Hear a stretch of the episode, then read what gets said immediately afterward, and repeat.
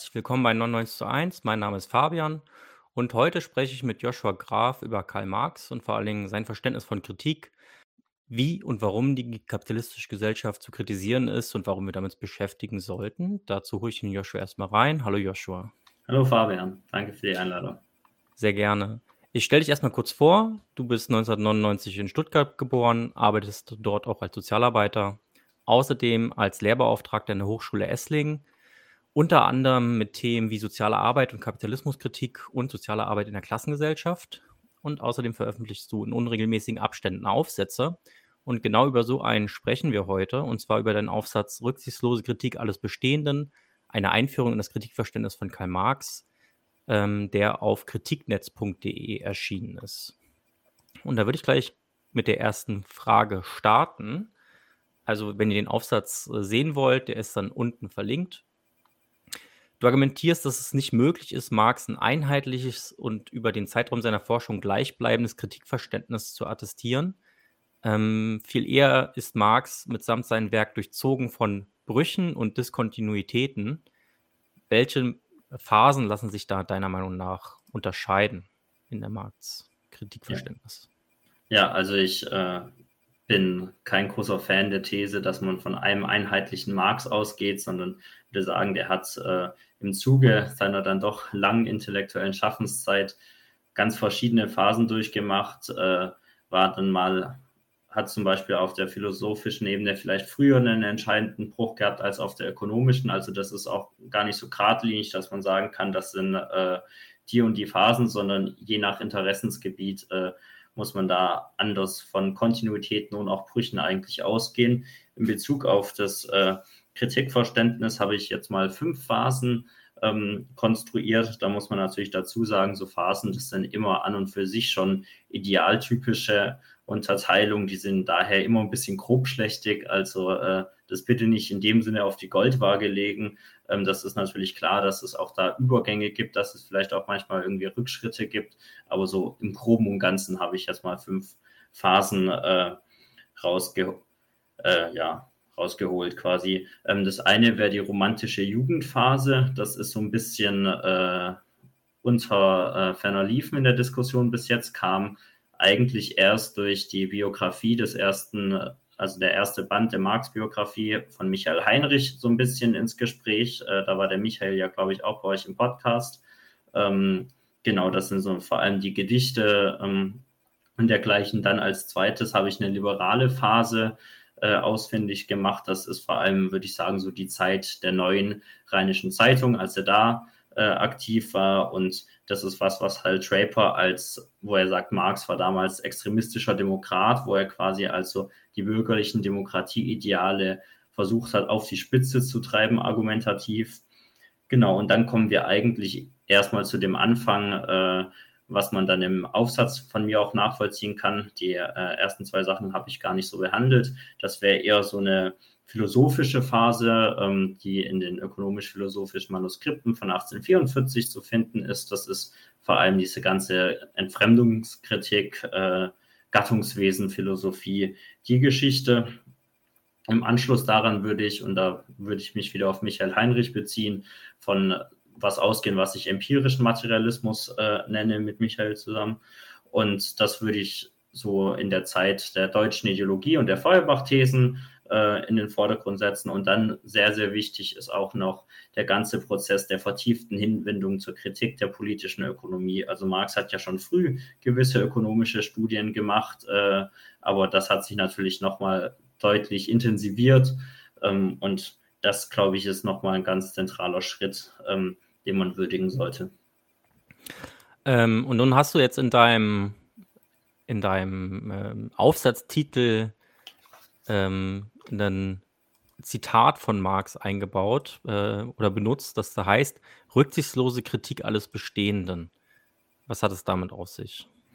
Genau, ähm, damals im Kontext, ähm, ich glaube, es ist den Hörerinnen dieses Kanals eigentlich eine Binsenweisheit, dass weder Marx noch Engels irgendwie den Sozialismus oder den Kommunismus an sich erfunden haben, sondern dass sie zu einer Zeit gelebt haben, wo sich eigentlich viele Sozialreformer, Weltverbesserer und äh, Denkerinnen so getummelt haben. Das sind dann so Gestalten wie zum einen natürlich Proudhon, aber auch KW, Weitling, Moses Hess äh, und dann die bekannten utopischen äh, Sozialisten Saint-Simon, Fourier und Robert Owen und ähm, all diese Leute, die man da eben kennt, das ist jetzt nicht vollständig.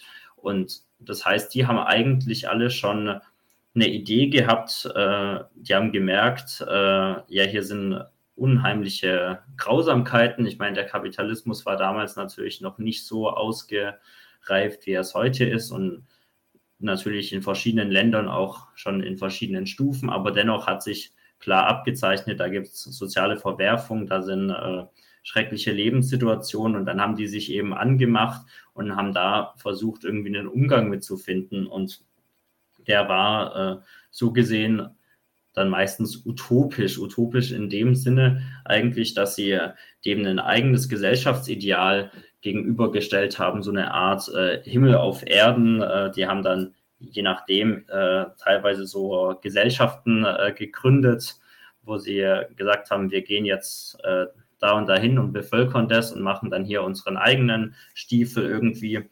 Und das ist so ein bisschen der Kontext, in dem man eigentlich wissen muss, äh, wo die sich bewegt haben. Also die Idee, dass irgendwas faul ist an diesen Verhältnissen, die hatten sie nicht alle, alleine und auch nicht als erstes. Und äh, dass man da sogar ein bisschen wissenschaftlich rangehen muss, nicht mal das äh, kam von ihnen. Äh, aber die haben eben doch was, wo sie sich eigentlich ziemlich klar abgrenzen von, ähm, von ihren ja, Mitstreiterinnen, die sie zum einen äh, teilweise auch wirklich gelobt haben in gewissen äh, Teilen, wie vor allem Fourier und äh, Saint-Simon Owen, aber eben durchaus auch stark bemängelt haben. Und ja, da haben wir dann mal Zitat 1, was du gerne einblenden kannst. Dann können wir gucken, wie sich das dargestellt hat.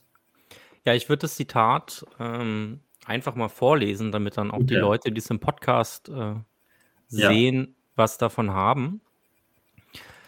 Indessen ist das gerade wieder der Vorzug der neuen Richtung, dass wir nicht dogmatisch die Welt antizipieren, sondern erst aus der Kritik der alten Welt die neue finden wollen. Bisher hatten die Philosophen die Auflösung aller Rätsel in ihrem Pulte liegen, und die dumme, exoterische Welt hatte nur das Maul aufzusperren, damit ihr die gebratenen Tauben der absoluten Wissenschaft in den Mund flogen. Die Philosophie hat sich verweltlicht, und das, der schlagendste Beweis dafür ist, dass das philosophische Bewusstsein selbst in die Qual des Kampfes nicht nur äußerlich, sondern auch innerlich hineingezogen ist. Ist die Konstruktion der Zukunft und das Fertigwerden für alle Zeit nicht unsere Sache, so ist desto gewisser, was wir gegenwärtig zu vollbringen haben. Ich meine die rücksichtslose Kritik alles Bestehenden. Rücksichtslos sowohl in dem Sinne, dass die Kritik sich nicht vor ihren Resultaten fürchtet und ebenso wenig vor dem Konflikt mit den vorhandenen Mächten. Das ist ein Zitat aus den Briefen aus den deutsch-französischen Jahrbüchern.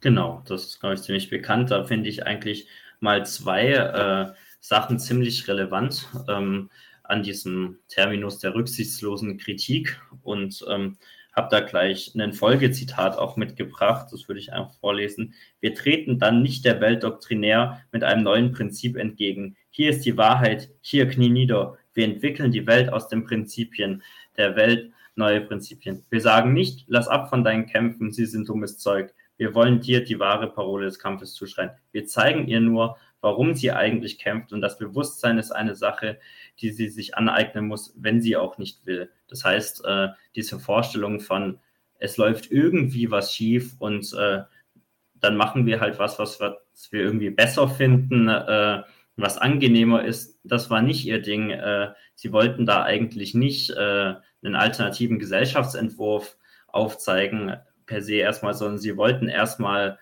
zeigen, womit hat man es hier eigentlich zu tun, äh, was steht an, was sind die Gegenstände, die es zu klären gibt und aufgrund dieser Kritik dann erst die Alternative entwickeln. Also nicht schon von vornherein, wie Sie schreiben, dogmatisch dieser Welt oder doktrinär gegenübertreten, sondern erst aus der Kritik selber das entwickeln.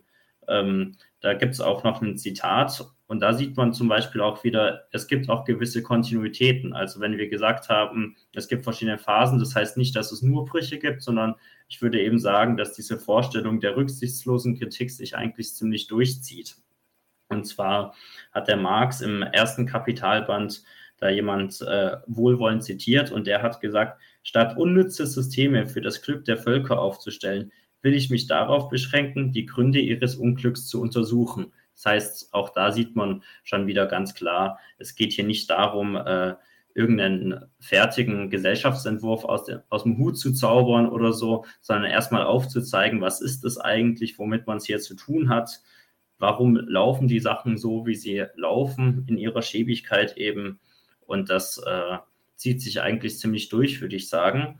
Und auch diese generelle Vorstellung der Rücksichtslosigkeit als das äh, Gütesiegel, sage ich mal, für Kritik ist auch was, was sich noch später durchzieht. Da diskutieren sie über so Leute, die wollen eine sozialistische Zeitschrift gründen und sagen dann, na, an und für sich wäre das eine gute Sache, wenn wir so eine Parteizeitschrift hätten, aber mit den Leuten eben nicht. Und da sagen sie, Rücksichtslosigkeit, erste Bedingung aller Kritik, wird in solcher Gesellschaft unmöglich.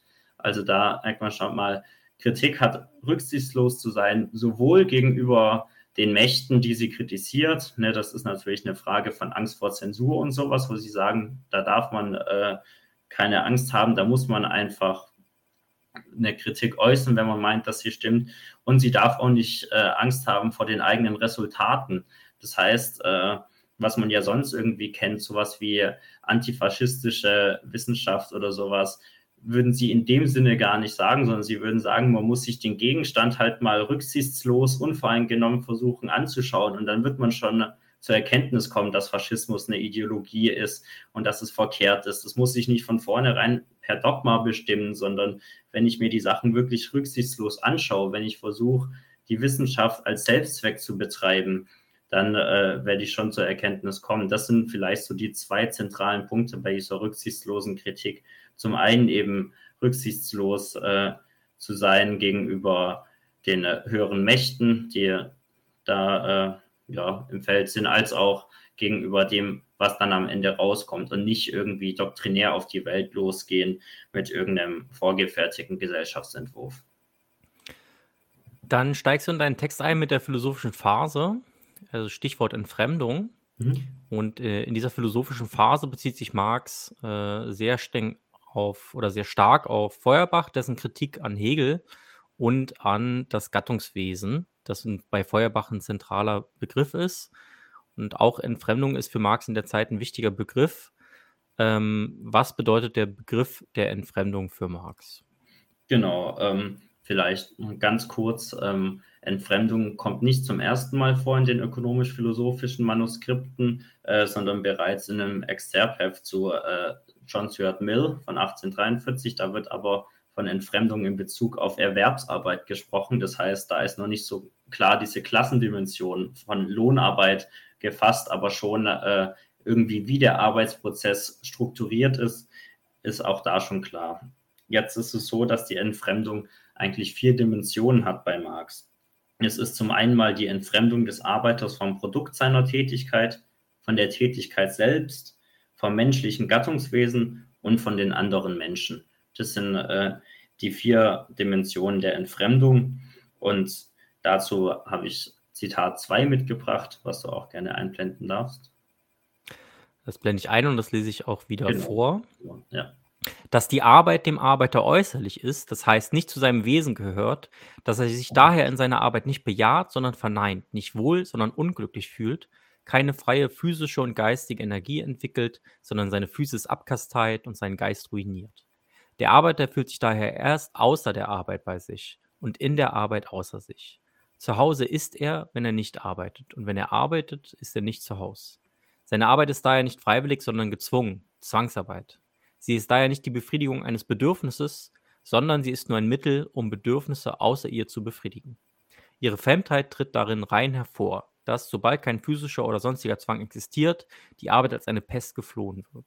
Die äußerliche Arbeit, die Arbeit, in welcher der Mensch sich entäußert, ist eine Arbeit der Selbstaufopferung, der Kasteiung.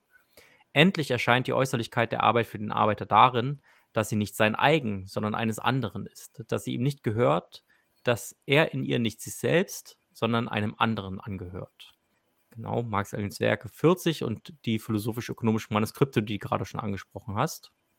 Genau, ähm, da merkt man, das ist eigentlich eine ein bisschen normativer Maßstab, diese Abweichung von irgendeinem Gattungswesen. Ähm, und wie man merken wird, halte ich auch eigentlich ziemlich wenig davon.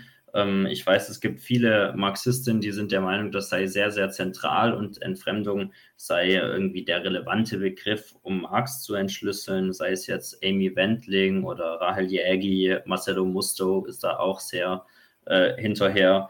Ich glaube das nicht, aber jetzt vielleicht mal trotzdem kurz dazu. Das ist eigentlich ja eine Kritik daran, dass es halt ja einem normativen Maßstab der Ausschöpfung irgendwelcher Potenziale nicht gerecht wird.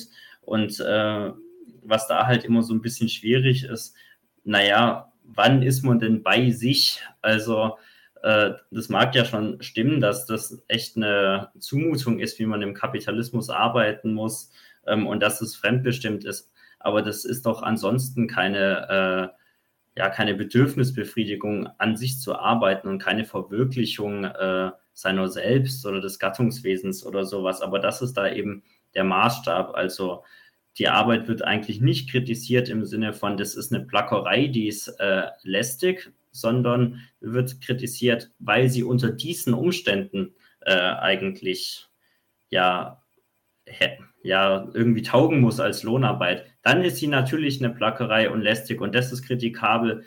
Ansonsten könnte sie aber irgendwie eine Erfüllung des eigenen Selbst sein oder sowas. Und Ingo Elbe erklärt, was entfremdete Arbeit ist, worum sich dabei handelt. Das sei konkrete Arbeit unter dem Regime der abstrakten Arbeit im Kapitalismus, die von Marx normativ vor dem Hintergrund der realen Möglichkeit von Autonomie und Selbstverwirklichung bewertet wird.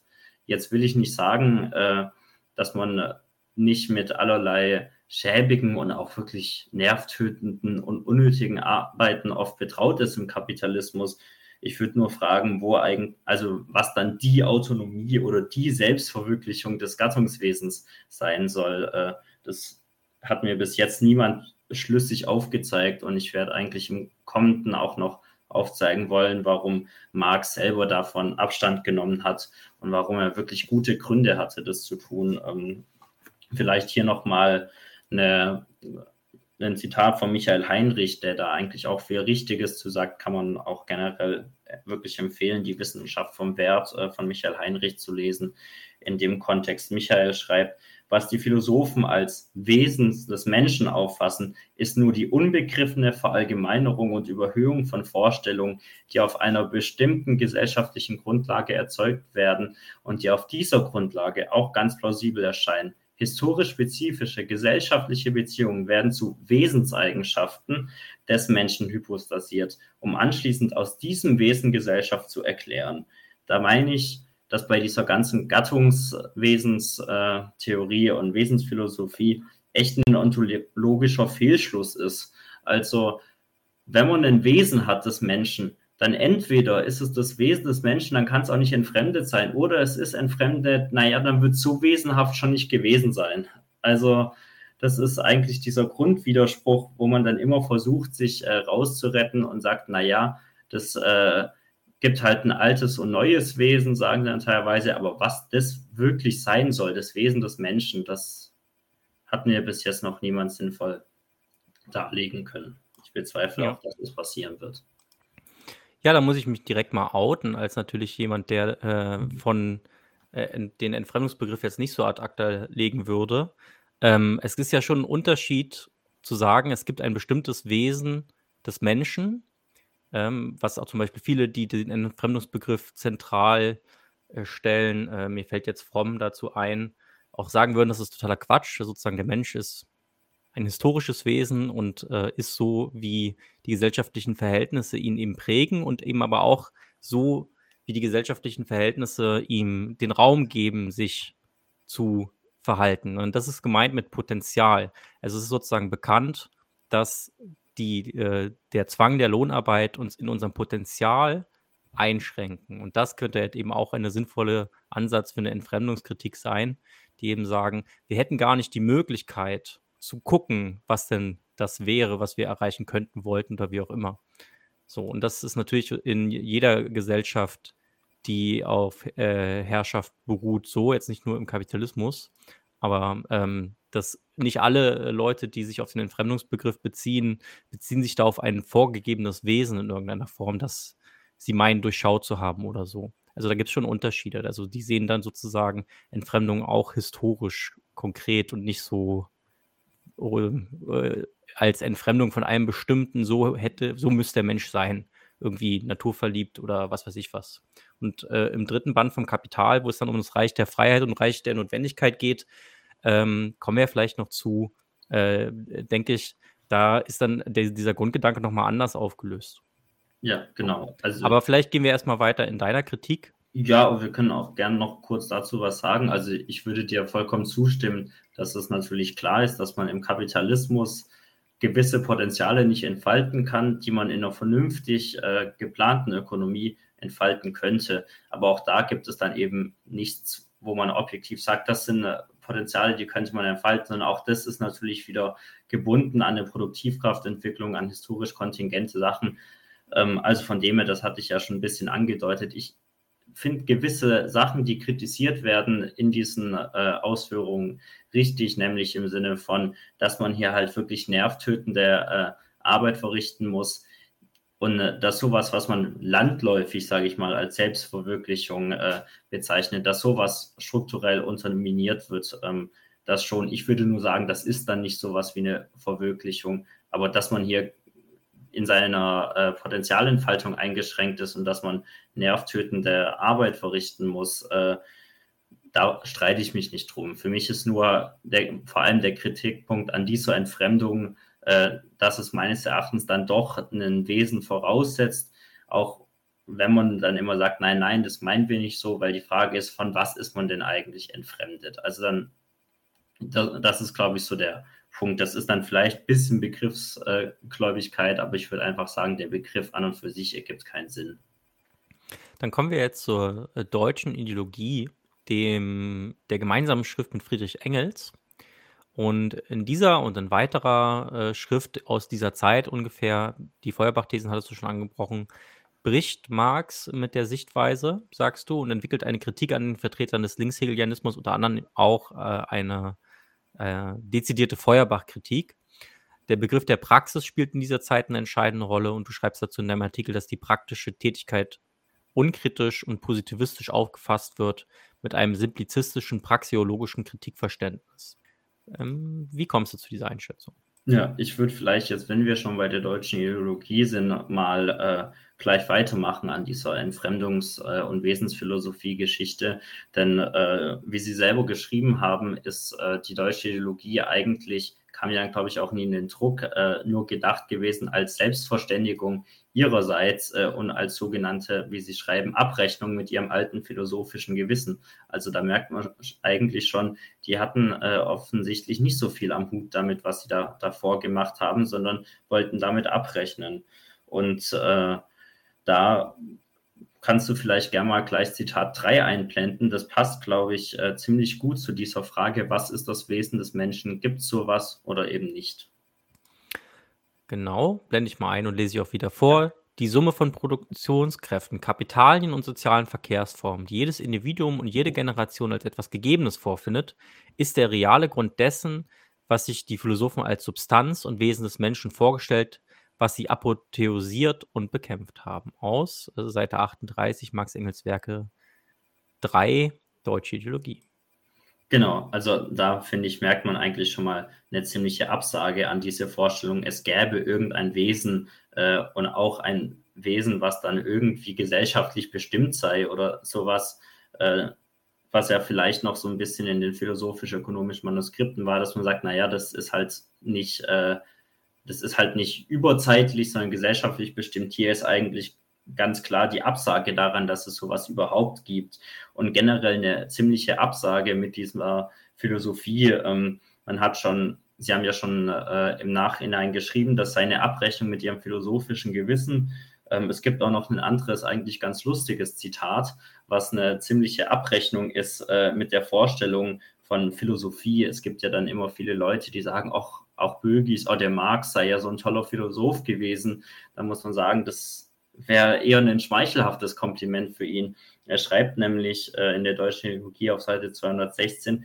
Philosophie und Studium der wirklichen Welt verhalten sich zueinander wie Onanie und Geschlechtsliebe.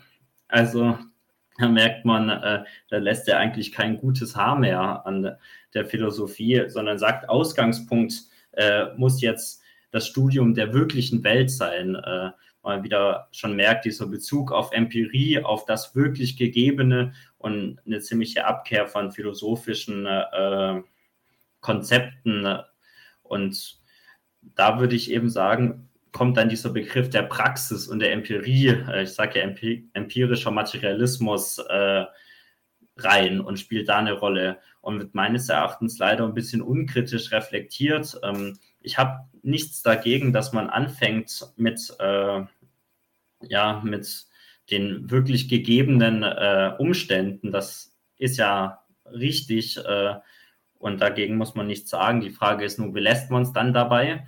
Und ist man der Meinung, man kann das alles so direkt erkennen, wie es ist? Oder sagt man, man muss da anfangen, aber da braucht schon noch einiges? Ähm, und da gibt es mal Zitat 4 auch wieder aus der deutschen. Dass ich auch wieder vorlese, die Voraussetzungen, mit denen wir beginnen, sind keine willkürlichen, keine Dogmen. Es sind wirkliche Voraussetzungen, von denen man nur in der Einbildung abstrahieren kann. Es sind die wirklichen Individuen, ihre Aktion und ihre materiellen Lebensbedingungen, sowohl die vorgefundenen wie die durch ihre eigene Aktion erzeugten. Diese Voraussetzungen sind also auf einem rein empirischen Wege konstatierbar. Genau, soweit schon mal zu dieser Vorstellung von Empirie und Positivismus. Ähm, dann gibt es vielleicht noch ein kleines Zitat aus dem Manifest, was da auch noch ganz gut reinpasst, ist ja auch noch so ein bisschen die Zeit, ähm, einfach um zu sagen, wie hat sich das eigentlich dann auf das Verständnis von Ökonomie oder Kritik der politischen Ökonomie ausgewirkt. Ähm, das Zitat ist ziemlich bekannt. Ähm, generell im Manifest ja die Bourgeoisie, wo sie zur Herrschaft gekommen hat, alle feudalen, patriarchalischen, idyllischen Verhältnisse zerstört, Auslassung. Sie hat mit einem Wort an die Stelle der mit religiösen und politischen Illusionen verhüllten Ausbeutung die offene, unverschämte, direkte, dürre Ausbeutung gesetzt. Alles Ständische und Stehende verdampft, alles Heilige wird entweiht und die Menschen sind endlich gezwungen, ihre Lebensstellung, ihre gegenseitigen Beziehungen mit nüchternen Augen anzusehen. Also das sind wirklich zwei Sachen, wo ich mal aufmerksam machen möchte. eine offene, unverschämte, direkte, dürre Ausbeutung und die Menschen seien gezwungen, ihre gesellschaftlichen Beziehungen mit nüchternen Augen anzusehen. Das sollte man sich mal ein bisschen im Hinterkopf halten, wenn wir später zum Kapital kommen und wie da eigentlich ähm, über Erkenntnis und über Kritik der politischen Ökonomie nachgedacht wird. Und das ist meines Erachtens so ein Beleg dafür, dass man da noch der Meinung war, es braucht gar nicht so viel äh, Abstraktionskraft und man kann eigentlich auf, mit dem rein empirisch konstatierbaren schon extrem viel machen und die Sachen erscheinen dann irgendwie so, wie sie auch wirklich sind. Ähm, und da kommt dann dieser, in der Zeit natürlich auch die Feuerbach-Thesen rein mit diesem großen Praxisbezug, der sogar noch mal größer war als in der deutschen Ideologie. Ähm, jetzt muss man erstmal zum Feuerbach-Thesen sagen, die waren wirklich nicht so ein ultra relevantes Werk für Marx, als es jetzt irgendwie im Nachhinein immer behandelt wird. Also ähm, der hat das aufgeschrieben und das wurde dann ja erst posthum veröffentlicht. Der Engels war ganz verwundert, dass er die überhaupt gefunden hat. Der Engels, äh, der Marx hat sich auch gar nicht mehr darauf bezogen im Nachhinein. Also offensichtlich war er gar nicht so mies überzeugt davon, was er darunter geschrieben hat aber man kennt das ja wirklich so, vor allem die elfte These ist ja weltberühmt äh, mit den Philosophen, die die Welt äh, nur verschieden interpretiert haben. Das ist ja wirklich so ein Autoritätsargument noch von jeglicher äh, doktrinären Strömung und jeder weiß damit seine Praxis irgendwie zu rechtfertigen. Ähm, da habe ich jetzt mal die äh, achte These rausgesucht. Da heißt es, alles gesellschaftliche Leben ist wesentlich praktisch. Alle Mysterien, welche die Theorie zum Mystizismus veranlassen, finden ihre rationelle Lösung in der menschlichen Praxis und in dem Begreifen dieser Praxis. Also da merkt man dieser große äh, Fokus eben auf die Praxis und dass man selber eigentlich die Verhältnisse ändern müsste, um diese Mystizismen, wie, sie, wie er schreibt, äh, zu überwinden. Meines Erachtens, und da würde ich mich auch wieder auf Michael Heinrich beziehen, ist es da schon nochmal wichtig zu verstehen, dass Praxis an und für sich gar nicht im luftleeren Raum irgendwie stattfindet, sondern dass die Praxis, wie die Menschen äh, umgehen miteinander, selber schon ein Erklärungsgegenstand ist. Und dass es meines Erachtens deswegen nicht ausreicht, äh, einfach nur zu konstatieren, was empirisch gegeben ist, sondern dass man da dann noch sowas braucht wie Begriffsbildung und äh, derlei Geschichten, was dann ja auch im Kapital äh, meines Erachtens nochmal auf einem ganz anderen Niveau äh, ausgeführt wird und sozusagen quasi eine Vervollkommnung eigentlich ist von äh, diesen erkenntnistheoretischen Reflexionen. Na, zum Manifest muss man ja auch immer mit bedenken, dass es ja im Wesentlichen eine politische Schrift war, äh, die auch gedacht war, um in die 48er Revolution ähm, sozusagen einzugreifen. Äh, da ja. ist die eine oder andere Formulierung mit Sicherheit auch eine sozusagen eine, eine Zuspitzung gewesen, äh, die eben den Zweck hatte, diese politische Botschaft und auch so ein bisschen anstacheln zu wirken. Ähm, genau. Also was du jetzt zur elften Feuerbach-These genannt hast, so entsprechende Stellen finden sich in der deutschen Ideologie ja auch, ähm, wo er ja auch beklagt, äh, dass die Leute meinen, wenn sie dann bestimmte Sachen einfach anders beschreiben, ja. äh, dass sich dann äh, äh diese Realität dann auch verändert, äh, worüber er sich ja nun auch zu Recht lustig macht. Ne?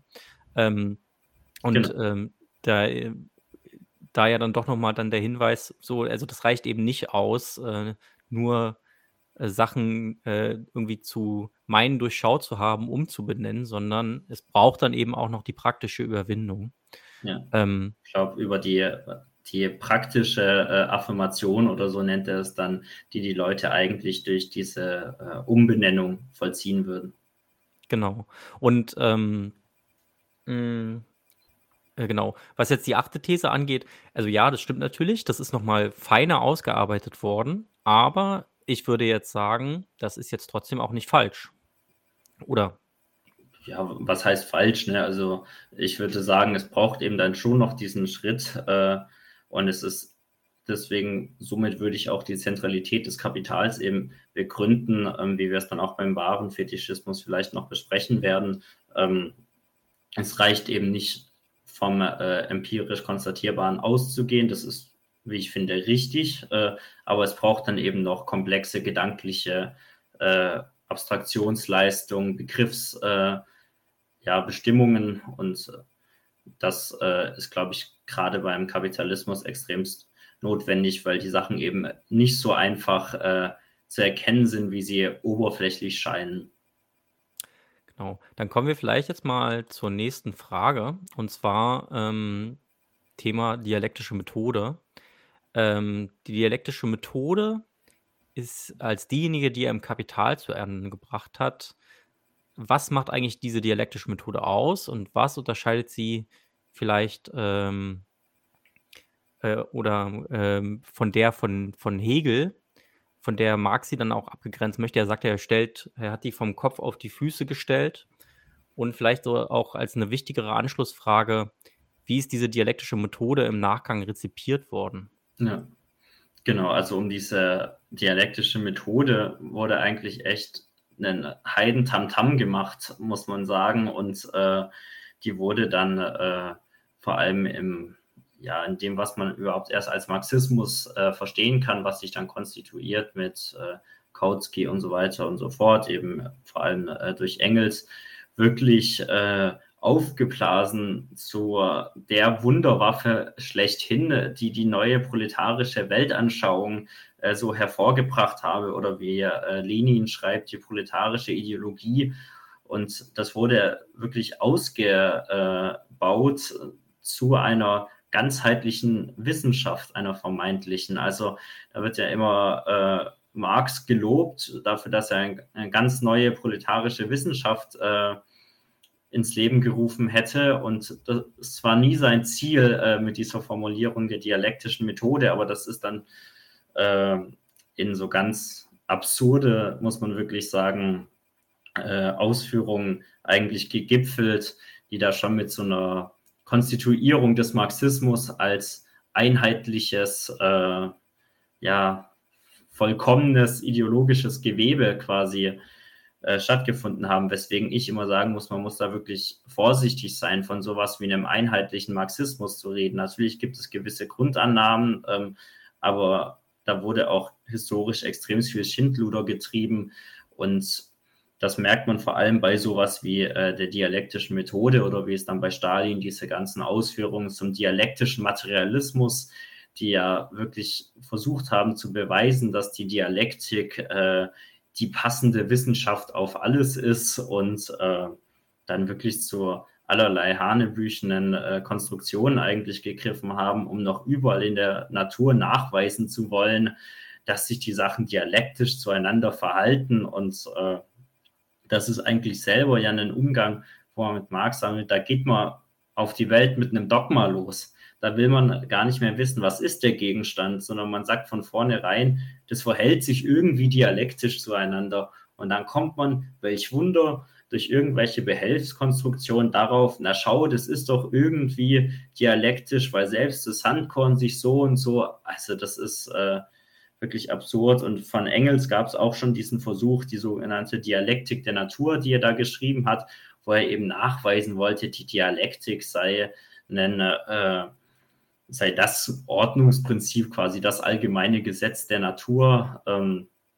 und das hat aber eigentlich mit Marx ziemlich wenig, beziehungsweise eigentlich gar nichts äh, am Hut, sondern bei ihm bezieht sich diese dialektische Methode eben auf die Darstellungsweise im Kapital über die wir gleich auch noch ein bisschen reden werden. Das ist ja durchaus umstritten, was er, wie er das eigentlich darstellen wollte und was er damit meint. Ähm, und da, wie er eigentlich versucht, aus diesen sehr abstrakten Sachen, die ja gar nicht äh, greifbar sind in dem Sinne, wie sowas wie Wert, äh, Tauschwert, Wertform etc. pp, dann zu diesen äh, sehr, sehr konkret konstatierbaren Sachen wie einem Geld, einem Kapital und eben dieser gesamten politischen Ökonomie kommt. Und das ist eigentlich äh, ja eher eine Reflexion darüber, wie er den Gegenstand der politischen Ökonomie, den er ja wirklich über Jahre hinweg äh, rigide äh, untersucht hat, wie er den darstellen wollte und nicht sowas wie eine äh, neue, tolle proletarische Weltanschauung. Also da tut man ihm zu viel äh, und es ist auch wirklich nicht schmeichelhaft, weil, wie gesagt, das wollte er nie und das ist wirklich in eine doktrinäre äh, Richtung, aber sowas von abgedriftet.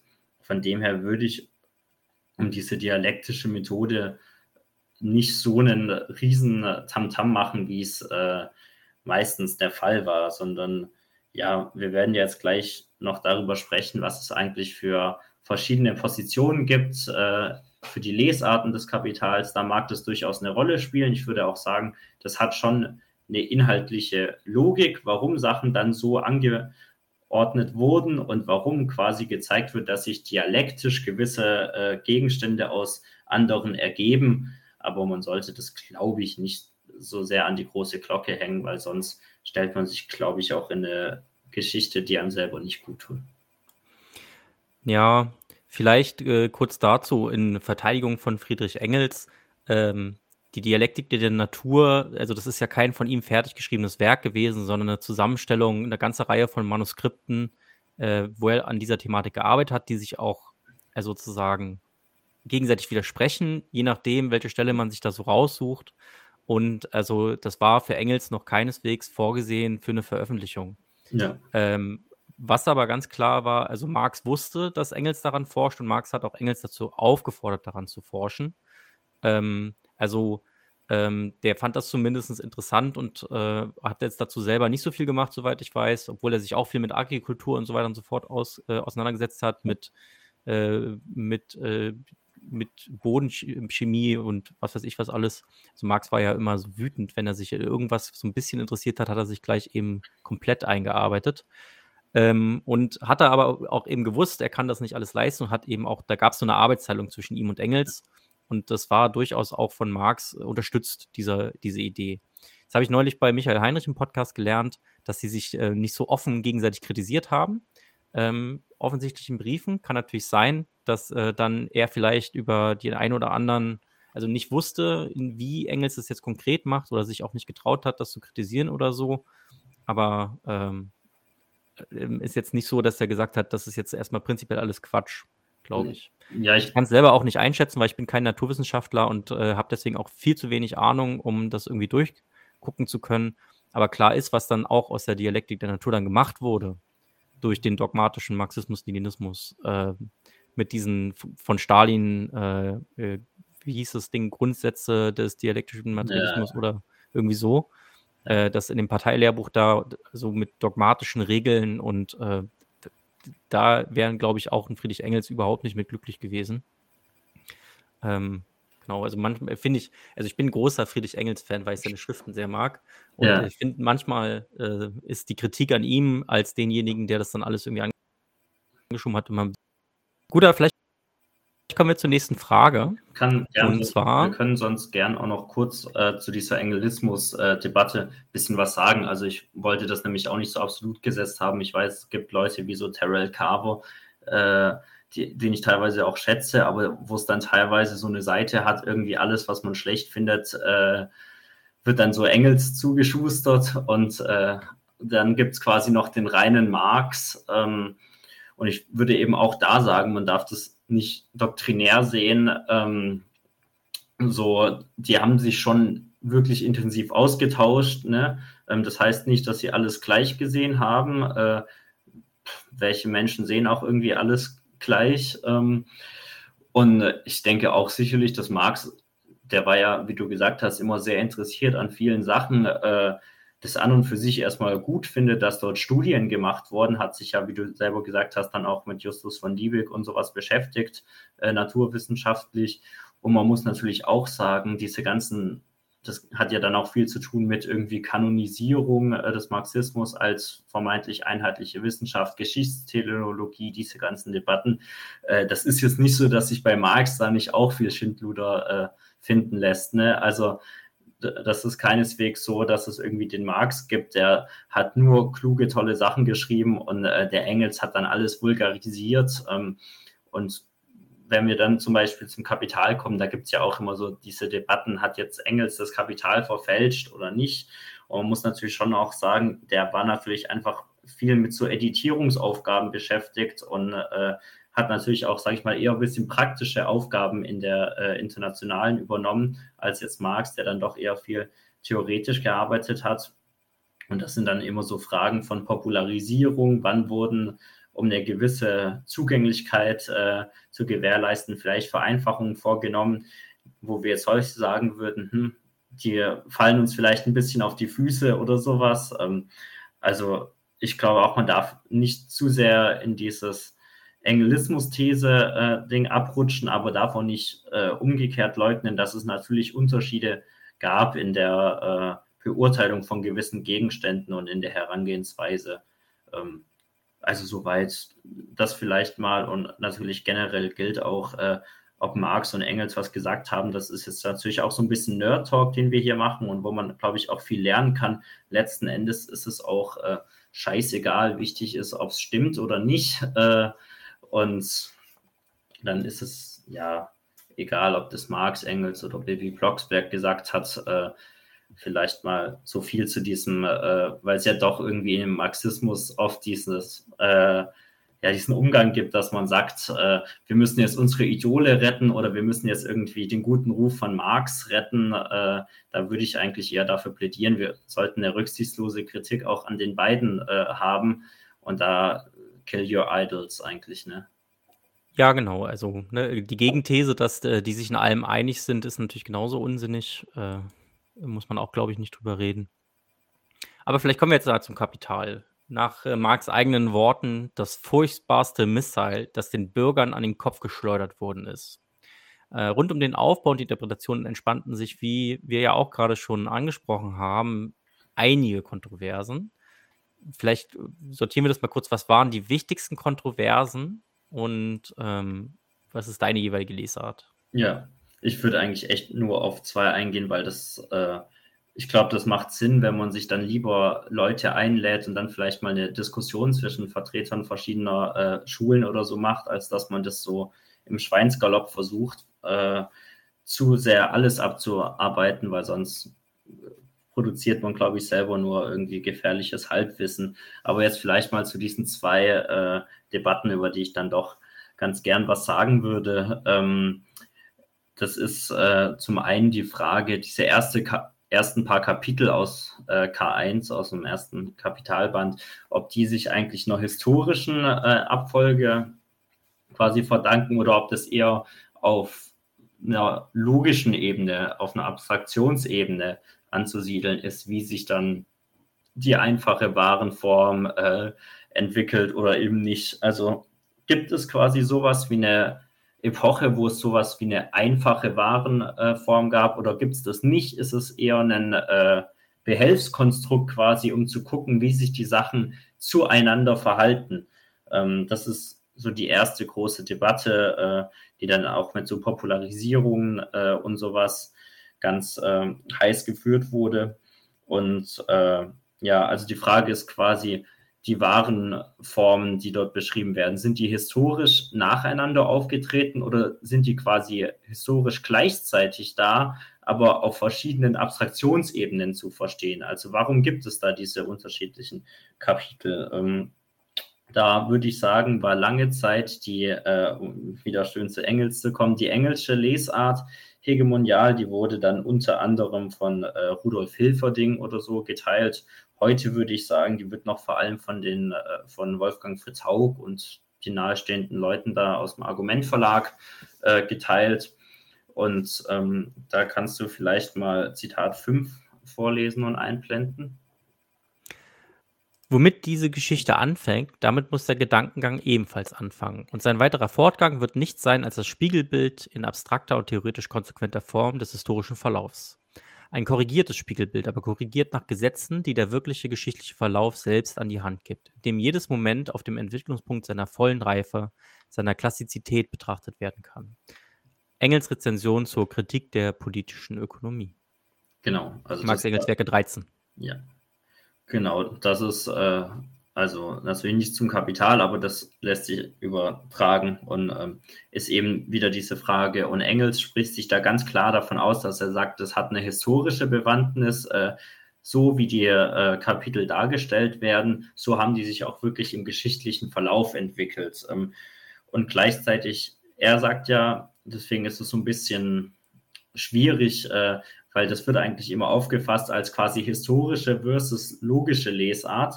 Und Engels selber hat es eher so als historisch logisch verstanden, ist aber eigentlich das, was man heutzutage dann eher als historisch einordnen würde. Ähm, und dazu kommt in Zitat 6 jetzt noch die Erklärung. Die Geschichte geht oft sprungweise und im Zickzack und müsste hierbei überall verfolgt werden, wodurch nicht nur viel Material von geringer Wichtigkeit aufgenommen, sondern auch der Gedankengang oft unterbrochen werden müsste.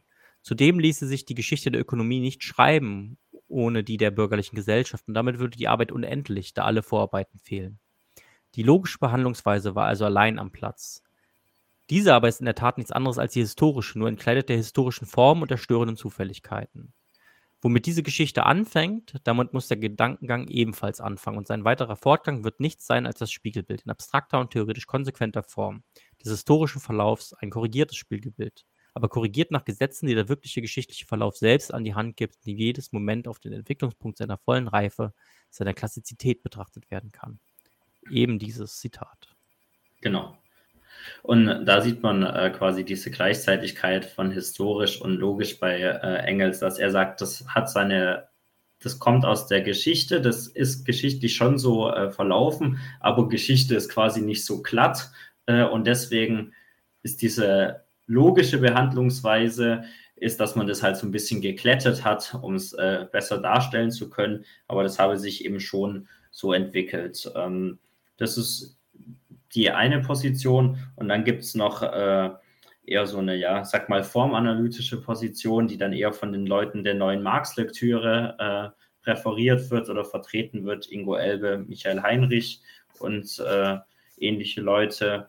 Und ja, die äh, haben da eigentlich eine andere Vorstellung und sagen, nee, das ist äh, nicht historisch zu verstehen in dem Sinne. Natürlich gibt es im Kapital historische Ausführungen, also ne, das, wie soll man sagen, das ist ja jetzt irgendwie offensichtlich äh, in Bezug auf die Kämpfe um den Arbeitstag oder äh, auf die sogenannte ursprüngliche Akkumulation. Natürlich gibt es historische äh, Darstellungen, aber eigentlich ist die Logik, wie das aufgebaut wird, keine, die sich irgendwie geschichtlich erklären lässt, sondern wie sich die Sachen tatsächlich zueinander verhalten. Was haben äh, Wert und Ware und dann Geldform eigentlich miteinander zu tun? Wie hängen die zusammen? Das ist eigentlich die Frage, die die sagen würden, ist äh, der Grund, warum es so angeordnet wurde.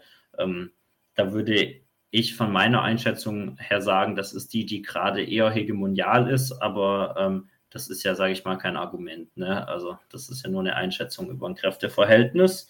Und ähm, ja, da hat der Ingo Elbe auch wieder was zu gesagt ähm, über diese Frage von, wo Geschichte dann eine Rolle spielt. Er sagt, die historische Betrachtung ist Marx zufolge keineswegs identisch mit der dialektischen Form der Darstellung. Sie tritt erst dann herein, wenn diese ihre Grenzen erreicht hat. Geschichtsschreibung ist die Kritik der politischen Ökonomie dort, wo sie die äußere Historizität der kapitalistischen Produktionsweise, die Schaffung ihrer Voraussetzungen in einer vorkapitalistischen Gesellschaftsformation einbeziehen muss, um nicht der Illusion der Absolutheit der Selbstreproduktivität des Kapitalismus zu erliegen und die Dialekte nicht hegelisch in einem Kreis aus Kreisen aufzugehen lassen.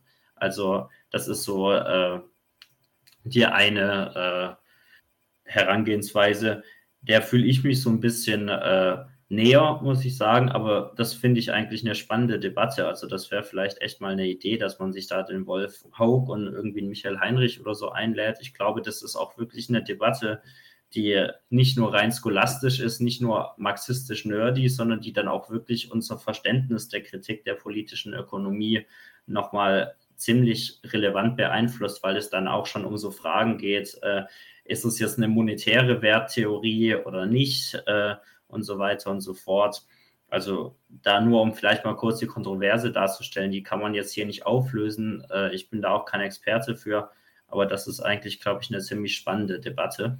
Ähm, genau, und dann die zweite Kontroverse, die ich mir jetzt mal rausgesucht habe, ist vielleicht ein bisschen einfacher zu verstehen. Die ist einfach die Frage, ob eigentlich Entfremdung noch eine Rolle spielt im Kapital oder nicht. Ähm, ich habe ja schon gesagt, äh, nein, äh, ich bin nicht der Meinung, dass dem so ist.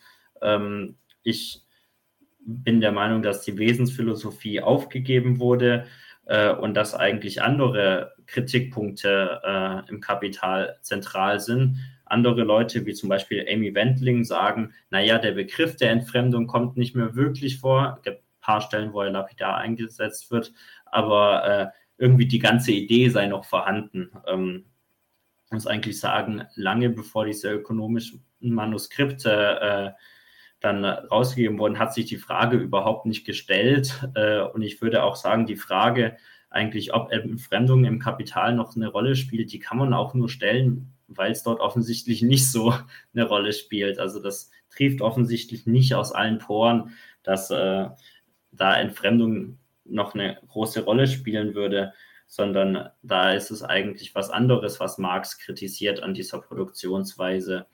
Ähm, genau. Soweit vielleicht mal.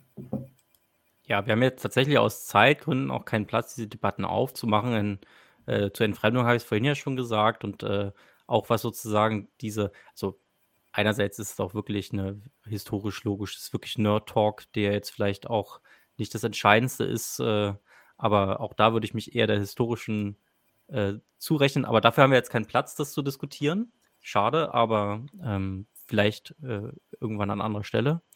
Ähm, kommen wir vielleicht jetzt mal zum Warenfetisch. Das ist einer der, ähm, ja, einer der zentralsten äh, Punkte im Kapital. Warum ist das so?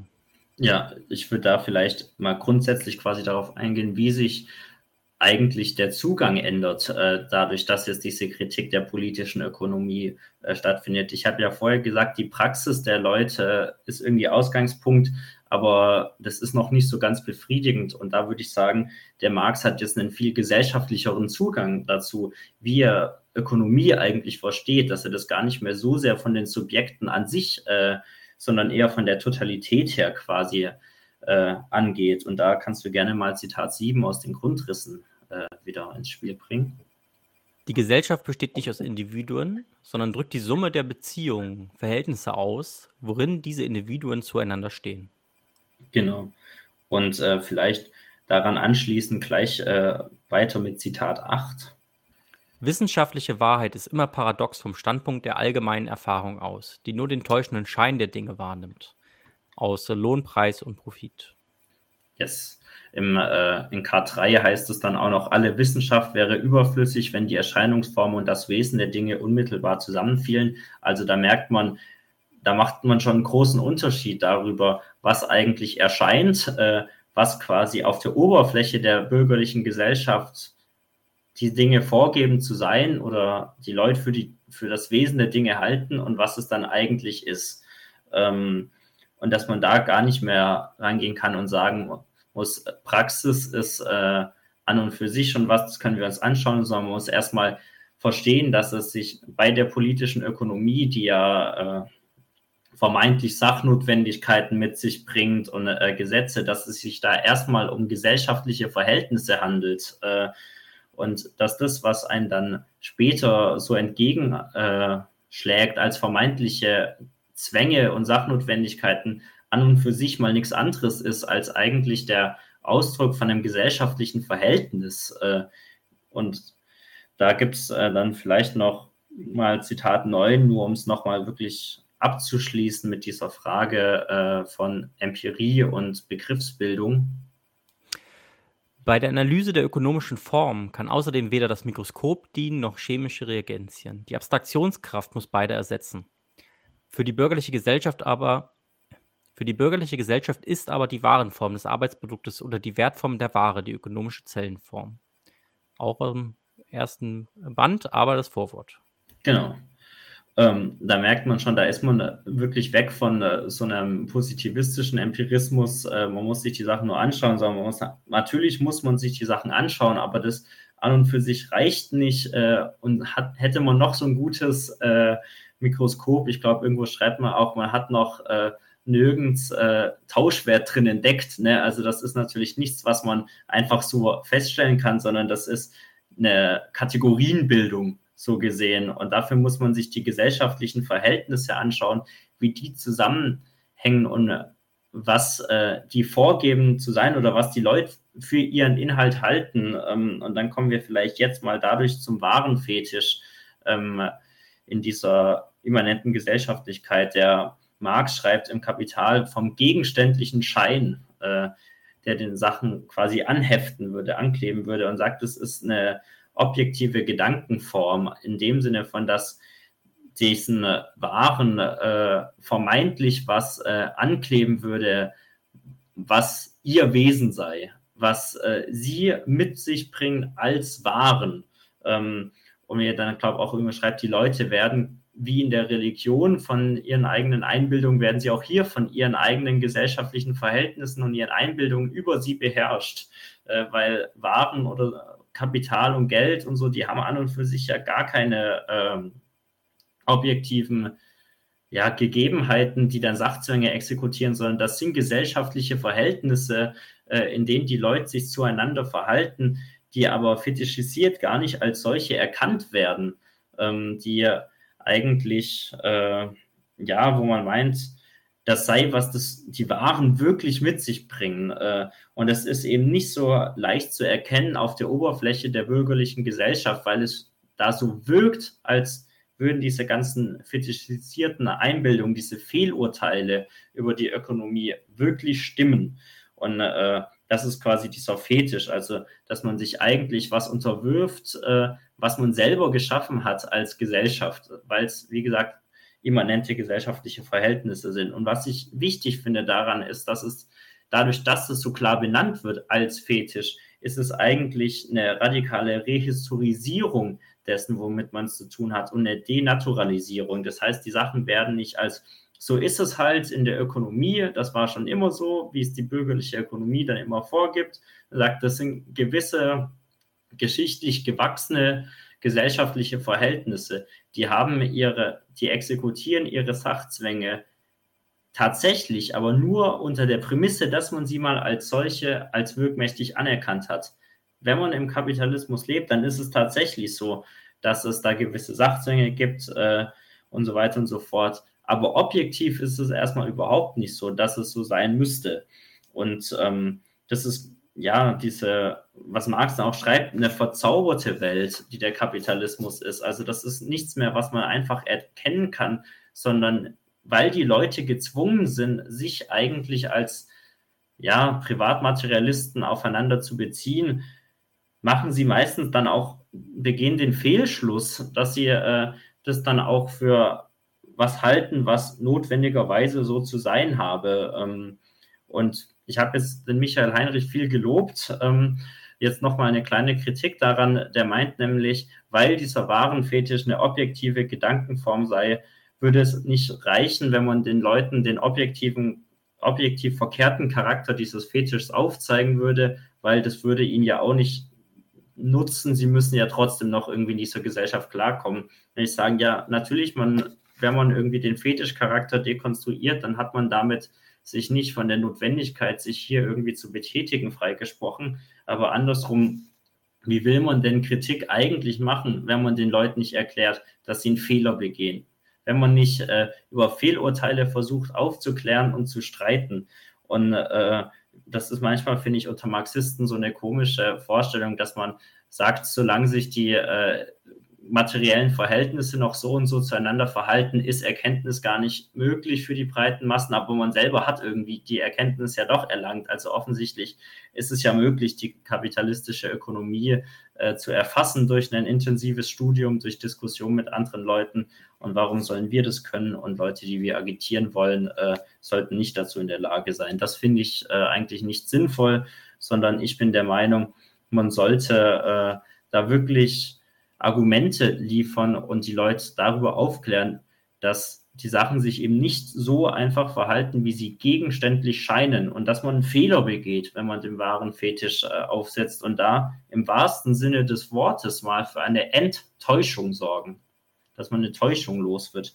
Ähm, das so viel dazu, mal zum wahren Fetisch, warum ich den für ziemlich zentral halte. Ja, da würde ich dir im weitesten Sinne zustimmen, auf jeden Fall. Äh, aber äh, Michael Heinrich meinte ja, es reicht nicht aus. Das schließt ja nicht aus, dass man es den Leuten nicht trotzdem nahe bringt. Du hast gerade gesagt, ähm, ähm, dass der, ähm, dass es sozusagen die Anerkennung dessen die Voraussetzung dafür ist, ähm, dass der Warenfetisch seine Macht äh, sozusagen ausübt. Das stimmt ja nicht ganz, denn äh, wenn wir beide jetzt, die wir das hier durchschaut haben, ähm, rausgehen in die Welt, dann ähm, bringt uns sozusagen ganz individuell, dass wir das durchschaut haben, erstmal gar nichts. Ja, ja, klar. Äh, sondern wir müssen uns trotzdem eben diesen, also weiterhin so verhalten, äh, ja. äh, als wenn es tatsächlich dingliche Eigenschaft des Geldes wäre, ähm, Wert zu besitzen und ähm, äh, eben auch die dingliche Eigenschaft des Brotes, ähm, eine, eine Ware zu sein. Also insofern hat der Michael Heinrich natürlich recht. Die reine Erkenntnis, solange sie nicht sozusagen zu einer Aktion führt, die eine kritische Masse dann auch dazu bringt, ähm, das dann also ganz praktisch in Frage zu stellen. Also ähm, die äh, Waffe der Kritik kann die Kritik der Waffen nicht äh, ersetzen, um ein anderes Marx-Zitat zu ja. bringen. Ähm, bringt uns das nicht viel. Insofern ähm, ist es natürlich äh, nur eine äh, unter vielen äh, Punkten, die gemacht und geleistet werden muss, also Thema Ideologiekritik, äh, um etwas an den Verhältnissen zu verändern. Aber äh, würde ich mich auch anschließen, allein ähm, reicht es nicht aus. Und äh, zweitens natürlich sind auch Bedingungen, unter denen wir uns Wissen aneignen, unter denen wir jetzt hier studieren, studiert haben, damit geht es ja auch schon mal los, äh, sind natürlich auch an, nicht immer bei allen Menschen gleich und nicht alle sind in der Lage, diese Zeit zu investieren, die du und ich jetzt vielleicht hier investiert haben. Äh, an der Stelle also eine kleine Verteidigung von Michael Heinrich. Da hat er ja, nicht, äh, nicht, ist er nicht völlig äh, fehlgegangen. Ja, wobei ich da auch sagen würde, also was denn sonst als Ideologiekritik? Also du hast natürlich schon richtig, ich sage jetzt mal, die Bedingungen der Möglichkeit von Erkenntnis benannt. Natürlich muss man irgendwie eine gewisse Zeit äh, dafür haben, dass man sich mit was befasst. Ich würde jetzt sagen, dass man studiert hat, äh, ist jetzt vielleicht nicht unbedingt äh, notwendig, weil ich weiß nicht, wie es bei dir war. Ich habe fünf Jahre lang nur Scheiße gelernt in meinem Studium. Also das äh, nutzt einem überhaupt nicht, um diese Welt zu verstehen, meines Erachtens. Der, zumindest, ich meine, weiß ja nicht, wenn es bei anderen Leuten anders ist, ist ja schön. Ähm, aber Und da würde ich schon sagen, naja, was soll man denn sonst machen, als erstmal Leuten äh, nachzuweisen, ihr begeht einen Fehler, wenn ihr äh, die Sachen für das und das haltet. Und natürlich, äh, das hast du richtig gesagt, man braucht eine kritische Masse an Leuten. Also nur weil du jetzt erkannt hast, äh, was der Warenfetisch ist, ändert es absolut nichts daran, dass du morgen zur Lohnarbeit gehen musst. Das ist natürlich klar. Aber ich würde schon sagen, äh, was ansteht, ist eine Ideologiekritik und äh, das reicht eigentlich schon aus, dass man den Leuten, äh, wenn wir individuell in der Lage dazu waren, zu verstehen, äh, obwohl wir im Kapitalismus leben und obwohl die materiellen Verhältnisse so sind, wie sie sind, dass es einen wahren äh, Fetisch gibt und dass es verkehrt ist und ideologisch. Warum sollen es andere Leute dann nicht verstehen können? Also ich finde, es ist dann, man läuft dann selber fast auch Gefahr, dass es ein bisschen elitär wird, wenn man meint, wir können es verstehen, weil wir sind da in so einer privilegierten Position und die anderen Leute nicht. Ähm, aber was natürlich klar ist, das stimmt schon, äh, an und für sich äh, hilft es einem erstmal nichts, dass man das erkannt hat. Das, ja, ist, glaube ich, eher meistens eine Zumutung unter diesen Verhältnissen äh, dann leben zu müssen, sondern man braucht schon viele Leute, äh, die das dann ähnlich sehen ne? und dann viele Hände, rasches Ende. Ja, es gibt äh, natürlich äh, genug Leute, die es erkannt haben und dann äh, zynisch geworden sind. Äh, ja. Also die Ex- die Ex-Maoisten, die jetzt an den, den liberalen Frontblättern schreiben, sind ja gar nicht mehr zu zählen, beispielsweise. Also ja. ähm, das und zweitens ähm, es ist nicht auch immer die reine Erkenntnis, es ist ja auch, äh, also Vivek Schipper hat das ganz gut in äh, seinem letzten äh, Buch Class Matrix, fand ich, äh, auf den Punkt gebracht. Ähm, es ist ja oft nicht so, dass sozusagen die Lohnarbeitenden nicht wissen, dass sie irgendwie nur Mittel zum Zweck sind. Es ist aber sozusagen für sie individuell die Abwägung was bringt es denn, mich dagegen zu wehren? Was genauso wahrscheinlich die Abwägung dieser zynischen Maoisten war, ne?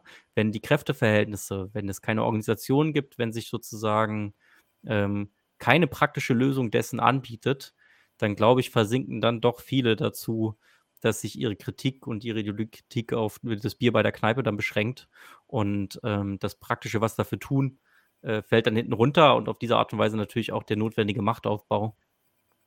Und äh, deswegen würde ich immer sagen, Ideologiekritik alleine bringt es nicht. Ähm, Im Zweifelsfall bleibt man dann eben auch, wenn man eigentlich einen anderen Anspruch hat, doch elitär unter sich. Ähm, und ähm, man kann vielleicht auch nicht immer überall mit der Tür ins Haus fallen, wenn es sozusagen um Ideologiekritik geht. Ähm, weil ich glaube auch viele Leute, äh, die jetzt gerade von der Arbeit kommen oder sowas, äh, sich dann noch denken, also nee, diesen Podcast höre ich mir nicht an. Wovon reden die da überhaupt? Die sollen mal arbeiten gehen. So nach dem Motto. Also äh, deswegen, also die, diese einfache, so einfach ist es leider, glaube ich, fürchte ich nicht.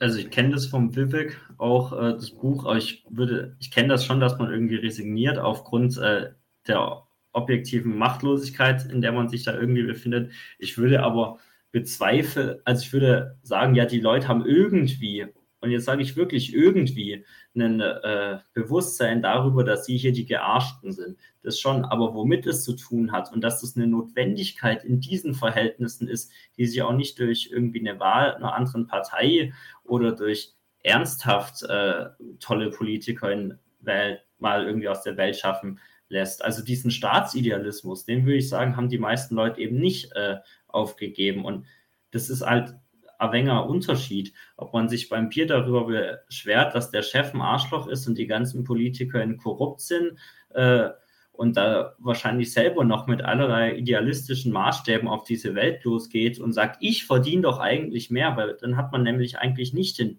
Boden der bürgerlichen äh, Ideologie verlassen. Oder ob man sagt, ich verstehe, wie diese Verhältnisse hier laufen, warum die notwendigerweise zu meiner Schädigung eingerichtet sind, und klar, dass man dann Abwägungen trifft, äh, wie sinnvoll ist es jetzt, meine gesamte bürgerliche Existenz aufs Spiel zu setzen, äh, in so einer Situation, in der die Linke komplett äh, ja, am Arsch ist. Das, das, ist natürlich eine Kalkulation, die muss man mit einbeziehen, das ist klar. Äh, aber das glaube ich, ist nicht so, wie der Vivek dann so ein bisschen suggeriert. Äh, eigentlich wären wir schon ganz viele. Es gibt, ja, es gibt ganz viele, die irgendwas zu meckern haben. Das ist aber was anderes, als eine Kritik dessen zu haben, wo man hier eigentlich gelandet ist und einen Begriff davon zu haben, äh, warum das weggehört und was, was auch das Problem damit ist. Weil wenn ich immer der Meinung bin, das sind zu gierige Konzerne, das sind äh, pflichtvergessene Politikerin, dann wird das, was ich stattdessen haben möchte, eben was sein, was wir beide wahrscheinlich nicht wollen. Und deswegen hängt natürlich Analyse und Kritik zusammen. Genau, da würde ich dir gar nicht widersprechen. Äh, es ist natürlich äh, wichtig, auch sozusagen immer das zu betonen. Ne? Ähm, es, äh, das hat Lenin zum Beispiel, äh, der linke Radikalismus, äh, die Kinderkrankheit des Kommunismus, an dem Beispiel, äh, ob man jetzt dazu aufrufen soll, Labour zu wählen, äh, ganz klar gemacht oder so. Hat gesagt, ja, wählt Labour auf jeden Fall, aber wir, wir werden auch dazu aufrufen, irgendwie Labour zu wählen, aber nur um danach sagen zu können, seht ihr, äh, ne, das bringt es jetzt nun auch nicht. Ne? Und äh, sozusagen den Aufruf auch immer mit einer radikalen Kritik dessen, wofür die eigentlich stehen, verbinden. Also insofern äh, denke ich, dass sich äh, sowohl ähm, Theorie als auch Praxis entwickeln müssen im Prozess und äh, idealerweise auch voneinander lernen. Und wenn Praxis den Leuten was vormacht oder sozusagen der Ansatz ist, den Leuten was vorzumachen und ihm zu sagen, wir schaffen das schon, dann geht es in die falsche Richtung. Man muss sich da einfach ehrlich machen und auch ganz klar sagen, was die Grenzen dessen sind, was man überhaupt erreichen kann und äh, dass der Kampf danach auf jeden Fall weitergeht und nicht alles gut ist, nur weil irgendwie XYZ jetzt auf einer Liste steht.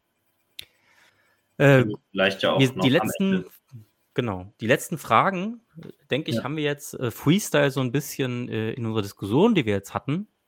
Vielleicht noch mal ganz kurz Du schreibst davon, dass das Kapital kein positiver Beitrag zur Politik, sondern ein destruktives Werkzeug zur radikalen Enttäuschung idealistischer Fehlschlüsse über die herrschenden Zustände und ihre Zwecke sei. Also eigentlich auch ziemlich genau das, was äh, wir jetzt hier besprochen haben. Ich habe jetzt allerdings im Vorwort äh, vom Kapital finde ich doch noch die kleine Bemerkung von Marx, dass auch wenn eine Gesellschaft dem Naturgesetz ihrer Bewegung auf die Spur gekommen ist, und es ist der letzte Endzweck dieses Werk, das ökonomische Bewegungsgesetz der modernen Gesellschaft zu enthüllen, kann sie naturgemäße Entwicklungsphasen weder überspringen noch wegdegretieren, aber sie kann die Geburtswehen abkürzen und mildern.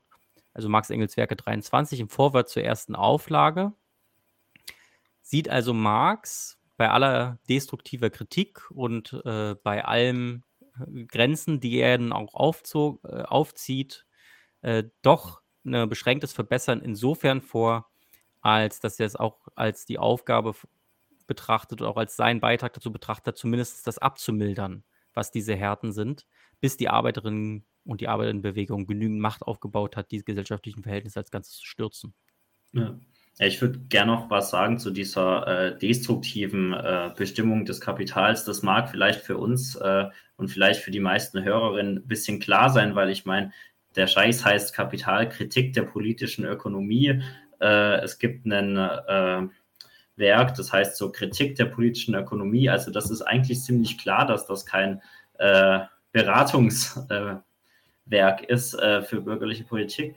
Aber offensichtlich ist es nicht so klar, weil es kommen immer wieder Leute um die Ecke, wie unter anderem die Ulrike Herrmann, die einem dann erzählen wollen, äh, dass, wenn, dass wir Marx und Ricardo und Smith zusammendenken müssen und dann äh, können wir hier ein gutes System äh, einrichten oder Anders Inset, äh, ein sogenannter Quantenwirtschaftler äh, und äh, selbsternannter Philosoph, äh, der der festen Überzeugung davon ist, wie er bei bei Thilo Jung erzählt hat, äh, das eigentliche Ziel von Marx sei eine Verbesserung des Kapitalismus gewesen. Also ne, das finden wir vielleicht echt äh, abwegig, aber ich glaube, es ist nochmal ganz sinnvoll, das kurz zu sagen, nein, war es nicht. das war ein destruktiver Beitrag, um den Leuten mal zu erklären, wie schäbig man hier eigentlich wegkommt äh, als Hans Arsch, der sich halt äh, anwenden lassen darf als äh, variables Kapital oder halt auch nicht, wenn er zur industriellen Reservearmee gehört. Und äh, was man wirklich für eine Schädigung der materiellen, äh, ja, der Wünsche, der Bedürfnisse, äh, Interessen eigentlich notwendigerweise erfährt, wenn man hier als eigentumslose Kreatur äh, so versucht, sein Leben zu bestreiten. Und warum das ein Fehler ist, wenn man der Meinung ist, dieser Laden hier sei eine Heimat für einen selber. Ähm, so, das ist mal das eine, was er kritisiert hat. Äh, das andere, äh, und da ist dann vielleicht Zitat äh, 10 doch noch wichtig, äh, ist eigentlich, weil das dann nochmal auf diesen Arbeitsbegriff eingeht. Ähm, dann würde ich nochmal kurz das Zitat ja, 10 genau. rausholen. Genau. Die wirkliche Ökonomie, Ersparung, besteht in Ersparung von Arbeitszeit. Minimum und Reduktion zum Minimum der Produktionskosten. Diese Ersparung aber identisch mit Entwicklung der Produktivkraft, also keineswegs Entsagung von Genuss, sondern Entwickeln von Power, von Fähigkeit zur Produktion und daher sowohl der Fähigkeit wie der Mittel des Genusses. Genau. Da Aus merken, den Grundrissen. Genau, da merkt man, äh, du hast ja später auch noch, äh, du hast vorher, glaube ich, schon angedeutet, dieses Reich äh, der Notwendigkeit und Reich der Freiheit, ja, aus Kapitalband 3 kommt, das ist damit ja, ne, das ist ja ähnlich. Man sagt, ein äh, Kritikpunkt ist quasi, dass der Reichtum, wie er im Kapitalismus beziffert äh, wird, als geldwerter Reichtum äh, in Tauschwerten, indem, sie, indem der größte Scheiß, nämlich die Plackerei, die man äh, so zu machen hat, das ist, was den Reichtum definieren muss. Das sagt, das ist kein vernünftiges, kein sinnvolles Maß, äh, wie man eine Ökonomie gestalten sollte, sondern eigentlich soll es doch in dem Sinne wirklich darum gehen, dass wir uns möglichst einen faulen Lenz machen können und äh, durch eine effiziente, bedürfnisorientierte, geplante Ökonomie möglichst viel Freizeit haben, indem wir dann halt schöne Sachen machen können äh, und gleichzeitig immer noch die notwendigen und vielleicht auch schönen Gegenstände, die das Leben dann halt doch angenehm machen, durchaus auch gemeinschaftlich produzieren. Äh, das das ist die Kritik daran. Und da merkt man, da wird Arbeit nicht mehr als was äh, konzipiert, was eigentlich eine Selbstverwirklichung äh, wäre, was nur unter diesen Verhältnissen äh, eine Zumutung ist, sondern da wird gesagt, Arbeit, das ist schon eine Naturnotwendigkeit. Irgendwie muss man die Natur modifizieren, äh, damit man halt diese Gegenstände hat. Aber lass doch versuchen, das auf ein möglichst kleines Maß äh, irgendwie runterzubringen und das dann noch möglichst angenehm und äh, sinnvoll verteilt und gut geplant. Äh, da ist quasi die Kritik auch daran, dass es selber auf eine gewisse Art eigentlich ineffizient ist äh, bei der Versorgung äh, der Gesellschaft mit Reichtum. Aber natürlich muss man sagen, das ist ja nicht in dem Sinne ineffizient, weil das war ja nie der Sinn, die Gesellschaft mit Reichtum zu, zu versorgen. Ähm, genau.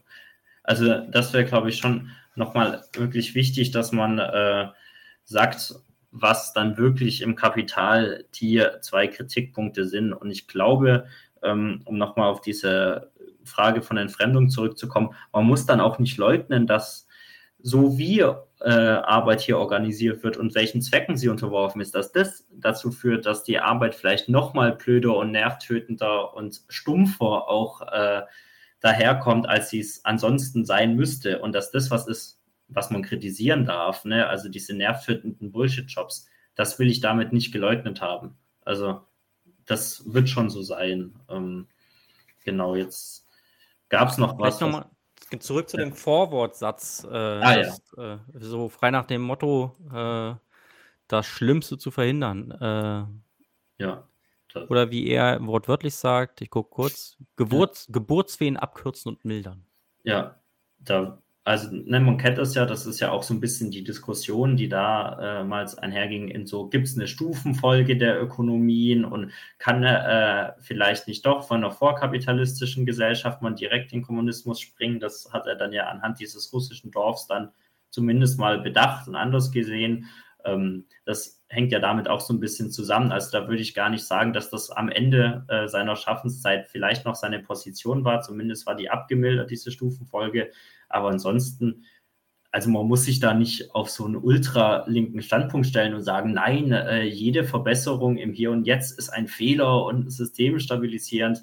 Äh, da kann man nur sagen, ja, wenn man hier irgendwie dafür sorgen kann, dass die äh, Arbeitsbedingungen weniger schäbig sind durch systeminterne äh, Kämpfe, die sind halt sehr, sehr schnell begrenzt, weil du in einem gewissen Widerspruch bist, dass du Angst haben musst, dass deine Firma irgendwie outsourced oder so, wenn du es zu weit treibst. Äh, das, aber an und für sich muss man sagen, ja, wird schon so sein, dass man äh, den äh, Leuten, also wenn sie nun mal in diesem Fall das leben, dass es dann ein wenig weniger beschissen sein sollte, äh, als es sonst ist. Da muss man sich, glaube ich, jetzt nicht auf den komischen Standpunkt stellen und sagen, nein, man darf auf gar keinen Fall hier irgendwie versuchen, äh, kleine Verbesserungen zu machen. Ich glaube, man, man und auch Marx sollte da wollte da eigentlich eher aufzeigen, guck mal, selbst für diese minimalen Verbesserungen, äh, die ja übrigens auch, das weiß man auch, immer Gefahr laufen, dass sie noch zurückgenommen werden oder noch weiter zurückgedreht werden. Um die müsst ihr hier so scheiße hart kämpfen. Und äh, das sei doch vielleicht mal ein Grund zu sagen, wir wollen nicht nur partielle Verbesserungen, wie gesagt, die kann man haben wollen und daran ist nichts verwerflich, aber vielleicht überlegen wir uns mal, ob wir nicht mal den ganzen Laden, der dafür sorgt, dass wir hier so schäbig wegkommen und dass wir selbst mit den Reformen nie zurande kommen, ob wir uns nicht mal den entledigen. Also ich glaube, das muss ich nicht widersprechen und man muss sich da auch nicht auf so einen komischen ultralinken Standpunkt stellen, nein, das geht gar nicht oder so. Okay, dann wäre ich, ähm, wie gesagt, das, was ich jetzt äh, auf, äh, als letzte Frage gehabt hatte, haben wir jetzt so nebenbei schon mal diskutiert. Ähm, wäre ich jetzt durch mit den Fragen. Jetzt äh, an dich noch die Frage, hast du noch was zu ergänzen? Ist dir noch was wichtig? Wir zeichnen ja heute die, äh, die Folge auf. Äh, ich muss leider arbeiten äh, an Ausstrahlungstermin, deswegen mussten wir das vorziehen. Also sorry dafür, dass ihr jetzt keine Möglichkeit habt, Joshua Fragen zu stellen. Ähm, Deswegen jetzt leider keine Fragen, aber vielleicht noch letzte Worte von dir. Danach würden wir uns auch schon direkt verabschieden. Ja, also ich würde vielleicht ganz kurz noch was zu dieser Praxis äh, sagen, dann doch nochmal, was ergibt sich eigentlich aus diesem Kritikverständnis? Äh, ich würde wirklich sagen, dass man die Welt nicht an irgendwelchen idealistischen Maßstäben misst, die man selber herfantasiert hat, äh, nur um dann zu sagen, die sind hier gar nicht verwirklicht. Äh, weil was man eigentlich jetzt in anderthalb Stunden fast nie gehört hat, waren so Begriffe wie Gerechtigkeit oder so ein Zeug, dass man einfach mal sagen muss, äh, die Schädigung, die man hier erfährt, ist eine der materiellen Interessen. Und deswegen sollte man aus wohlerklärtem Eigeninteresse sagen, mir geht es nicht gut damit. Ich hätte gern andere Verhältnisse äh, und sich da zunächst mal ein paar Fehlurteile im besten Fall irgendwie weg hauen und äh, dann natürlich andere Leute argumentativ überzeugen. Und deswegen finde ich, es ist auch problematisch, immer diesen starren Widerspruch von Theorie und Praxis oder andersrum, Theorie und Praxis müssen sich denn entsprechen oder so. Ich sagen, was ist denn eigentlich praktischer, als ein paar Leute mal in, äh, in Streitgespräch zu gehen und zu sagen, ey, du kommst hier schäbig weg, äh, du sitzt bei deinem Bier und Meckers, äh, ich glaube, ich habe ein paar Argumente parat, äh, warum das so ist und äh, warum du vielleicht Interesse an was anderem haben könntest. Ähm, und dass man sich da wirklich diese rücksichtslose Kritik der äh, Verhältnisse nicht äh, nehmen lässt, weil man sich selber so ohnmächtig fühlt und sagt, naja, dann müssen wir doch irgendwie an der Versöhnung dieser Verhältnisse arbeiten, weil die sind nicht zu versöhnen, was wie gesagt nicht heißt, dass man nicht kleine Verbesserungen machen kann, aber man sollte sich nicht auf so einen Standpunkt stellen, dann zu sagen, naja, wenn schon der große Wurf nicht da ist, dann halt irgendwie, äh, dann muss es doch irgendwie versöhnbar sein. Also Adorno, und damit kann man vielleicht schließen, hat mal das ganz schöne Bonmot gesagt, die fast unlösbare Aufgabe besteht darin, weder von der Macht der anderen noch von der eigenen Ohnmacht sich dumm machen zu lassen. Und das kann man eigentlich den Leuten nur raten, dass sie selbst äh, in ihrer praktischen Ohnmacht, dass sie die nicht noch verdoppeln, indem sie ideell die auch noch äh, befürworten. Und mit diesen schönen Abschlussworten von Adorno verabschieden wir uns dann heute aus der heutigen Sendung. Ähm, ja, äh, danke Joshua, dass du da warst. Danke. Und äh, genau. Und äh, auf Wiedersehen. Bis dann. Leute, wir brauchen eure Hilfe. Wenn euch dieses Video gefallen hat, klickt auf Like, abonniert den Kanal und vergesst nicht das Glöckchen zu drücken, damit ihr benachrichtigt werdet, wenn wir neuen Content droppen.